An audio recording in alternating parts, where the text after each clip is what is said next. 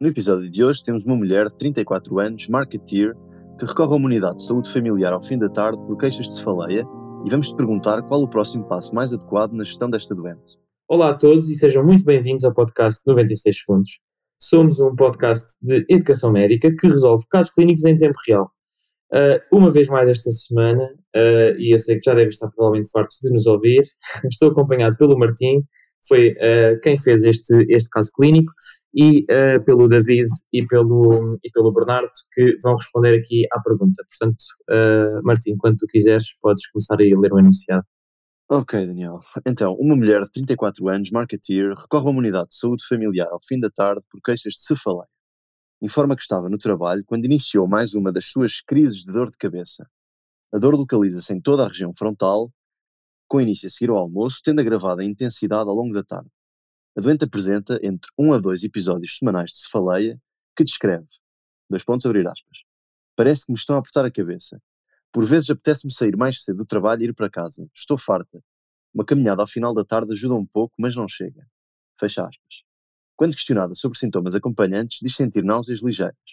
Nega vômitos, alterações da visão ou alterações da audição. O único antecedente pessoal de relevo é um episódio de depressão há cinco, diagnosticado há 5 anos atrás, com boa resposta à fluoxetina, que suspendeu seis meses depois.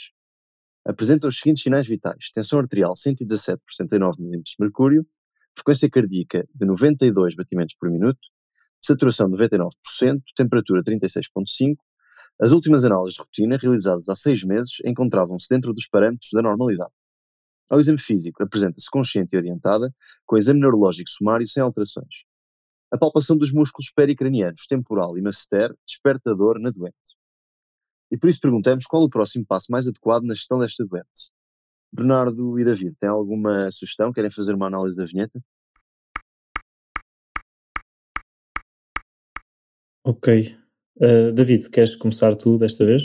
Posso começar eu. Pronto, temos okay. aqui uma senhora de uh, jovem, uh, que uh, penso que pelo nome da profissão que lida com muito com marketing, que é, seja uma, uma profissão muito de stress e muito que puxa muito a pressão dos superiores, que vem com uma, ao, final de, ao final do dia com queixas de, de, de e que pronto estava no trabalho com, e, e com, quando tem uma das, das suas crises. Uh, a cefaleia tem, é, é, é, é afeta da fronte e tem início a seguir ao almoço e vai agravando ao longo do dia.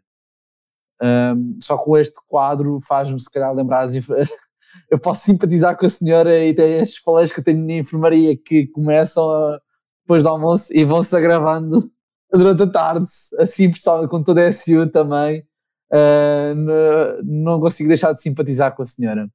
Ela diz que tem um ou dois episódios eh, semanais de cefaleia que descreve como uma sessão de aperto e parece que uh, quer ser mais cheio do trabalho para ir para casa. Sente estar farta, opa, simpatizo, simpatizo. E estás empático, estás é assim, senhor. Isso uh, é, uma eh, boa, é uma boa característica no médico. Muito uhum. bem. Simpatizo, é, não, empatia, empatia. Um, não, não tem que sintomas acompanhantes, exceto umas náuseas ligeiras, tem, antecedentes têm um episódio de depressão e uh, têm valor, vitais com, dentro da normalidade, na análise de rotina também não, não tem alterações. Uh, a única coisa que se destaca mesmo é a palpação dos músculos pericranianos uh, temporais e o masseter. É assim, a, a, minha vista não, não, não, não tem nenhum, nenhum é critério de alarme, exatamente. Exato, não, não tem hipertensão, não tem nenhum fator agravante, não tem uh, nenhum fator de alívio, também é importante, principalmente nada associado ao decúbito e ao ortostatismo, não, não está associado a nenhuma atividade específica a não ser o trabalho, portanto eu acho que é bastante denunciativo a partir daí. Uh, pronto, posto isto, eu acho que provavelmente será uma cefaleia que resulta se calhar dos músculos, uh, da tensão dos músculos temporais e, e, e, do, e da mastigação, que podem estar a esta, a esta dor. Uh, aliás, uh, eu até pensei que poderia ser um red flag esta dor à população do, de, das têmporas, porque... Sim, para artrite temporal, é isso? Diz, diz. Pensaste em artrite temporal aí? Não. Estava a pensar exatamente nisso, mas Não é idoso, não é? Não é uma idosa, não é uma mulher idosa, não me parece ter mais nenhuma alteração e parece que é muito localizado mesmo aos músculos. E o Marti, apesar uhum. de não ter, não ter escrito aqui, eu acho que é, é provável encontrarmos um bruxismo nesta senhora até. Uhum. Olha, Pronto, é assim, Tens alguma coisa sim. a adicionar? Pronto, isto realmente pronto, é um caso clínico de cefaleias. Uh, aqui tentar encaixar um tipo de cefaleia a que me vem à cabeça, primeiro pela descrição de uma senhora com um stress basal na sua vida, aqui já com antecedentes de depressão, com o facto de aliviar aqui com alguma atividade física e pela própria descrição da de, de dor sendo ali na região frontal, isto faz-me faz-me levar a crer que será uma espécie de uma cefaleia de tensão que tem aquela característica de ser ali em banda um, e portanto, uh, pronto, agora quanto ao próximo passo, eu, eu gostava de ver as hipóteses, mas excluía, como o David disse também, sinais aqui de gravidade, portanto, tá que não faria, se calhar ou iniciaria tratamento, ou depende, depende um bocadinho do, do okay. que as hipóteses disserem.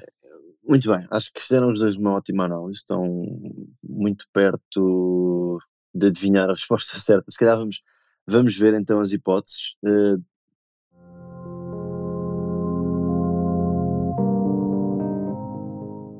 Então, qual é o próximo passo mais adequado na gestão desta doente? Hipótese A, administração de triptano oral. Hipótese B, reavaliar após sessões de fisioterapia. Hipótese C, avaliar fatores de stress emocional. Hipótese D, prescrição de carbamazepina. Hipótese E, prescrição da mitriptilina em SOS. Ou hipótese F, realização de TAC crânioencefálica. Portanto, esta também teve seis opções.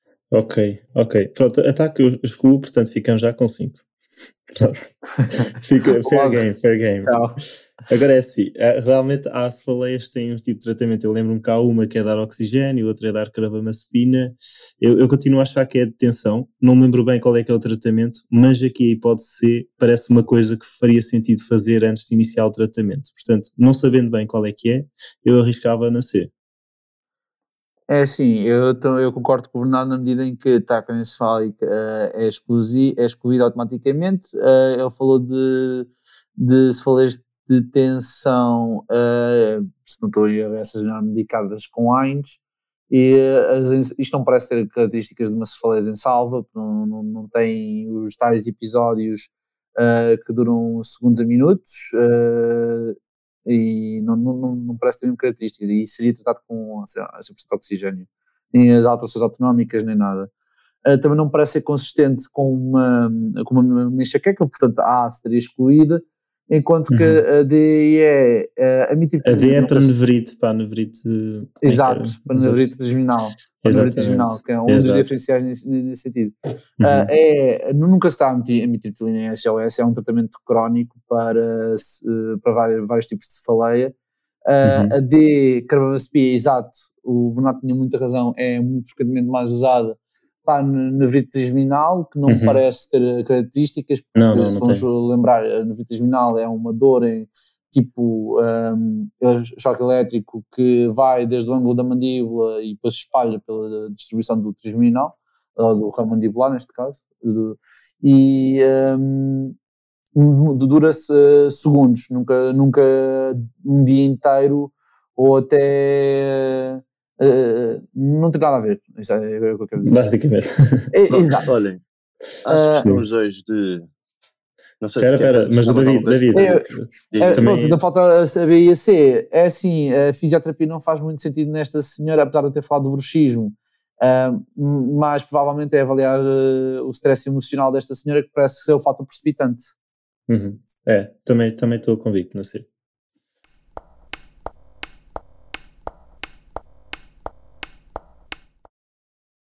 Ok, muito bem. Uh, muitos parabéns, acertaram. Sim, senhor. A resposta certa é a linha C. Acho que vocês fizeram uma análise muito detalhada, muito completa aqui das hipóteses de resposta, portanto eu nem vou discutir muito isto. Um, realmente, quando fiz este caso, eu estava a pensar numa cefaleia uh, de tipo tensão, do tipo tensão. Eu não pensei nessa questão do bruxismo. Um, não era exatamente aí que eu queria chegar. Eu queria descrever um caso típico de uma cefaleia de tensão.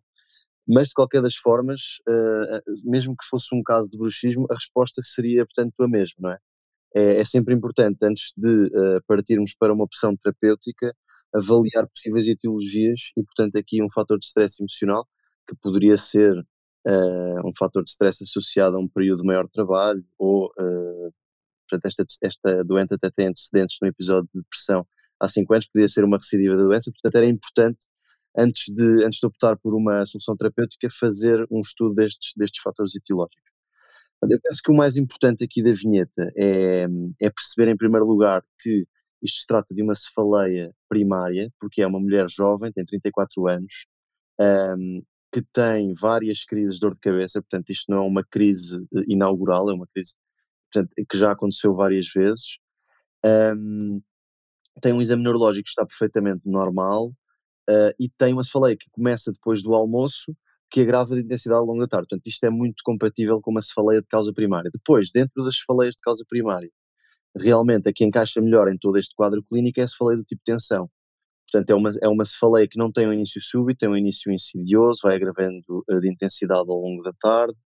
É uma cefaleia que não tem nenhum sintoma associado para além de uma náusea ligeira, que pode uh, ser compatível também com, com este quadro da cefaleia do tipo de tensão.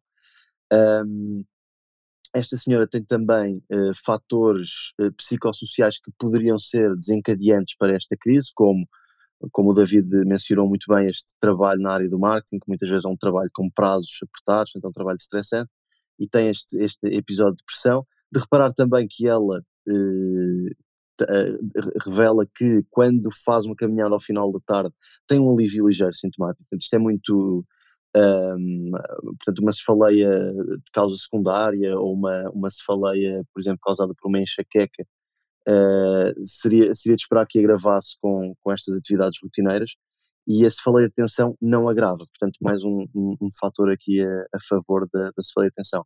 Depois, essa questão dos músculos pericranianos, na verdade, o único achado ao exame físico típico da cefaleia do tipo de tensão é a dor à palpação destes músculos. Uh, Pensa-se que não terá a ver uh, diretamente com a contração excessiva destes músculos, mas sim com uma ativação dos uh, receptores da dor com estímulos que não seriam dolorosos à partida. Portanto, esta palpação, que não é, não é suposto ser uma coisa dolorosa, pode ativar aqui os mecanismos da dor e, e causar alguma dor nestes doentes. Certo. Martim, permite-me só acrescentar aqui no instante. Uh, nós, nós há pouco na discussão falámos da atrito temporal, só lembrar que seria mais provavelmente um senhor idoso, uh, a palpação uh, seria dolorosa e tinha também aquelas, aquelas uma artéria bem, bem vistosa, não é? saliente, e seria mais provavelmente unilateral. Pronto, isso é uma emergência e é para tratar com prednisolona também. Mas Exatamente. aqui neste caso, neste caso não, não é, não faz sentido aqui esta claro, mulher, 32 anos, bilateral e claro, todo este contexto.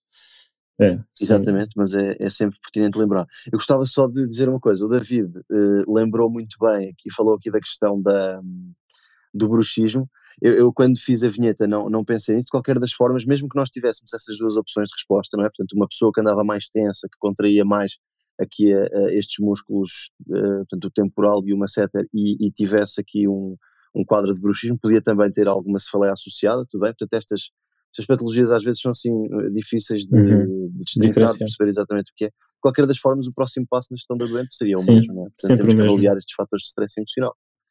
Um, pronto, portanto, por vezes uhum. no exame também, uh, às vezes uh, não, não é mega importante saber o diagnóstico quando nos pergunta o próximo passo que neste caso seria o mesmo uhum. para, para estas duas patologias. Pois aqui o tratamento também passaria por anti-inflamatórios, não é? É isso que o David Exatamente, disse? exatamente. Portanto, o tratamento desta, destas faleias do tipo de tensão geralmente uh, passa pelo uso de, de AINES, como, como vocês disseram e bem, ou paracetamol, e depois, uh, aqui os antidepressivos tricíclicos têm um papel na prevenção, mas como o David disse muito bem, nunca em SOS, portanto devem ser usados geralmente usam-se na menor dose eficaz, portanto uma toma diária durante, durante por exemplo, seis meses, com, com uh, alguma melhoria às, às quatro, seis semanas, mas, uh, mas nunca são usados uh, em SOS, portanto os antidepressivos triciclos em, em SOS não faz sentido, portanto essa a, a, a linha estaria logo excluída.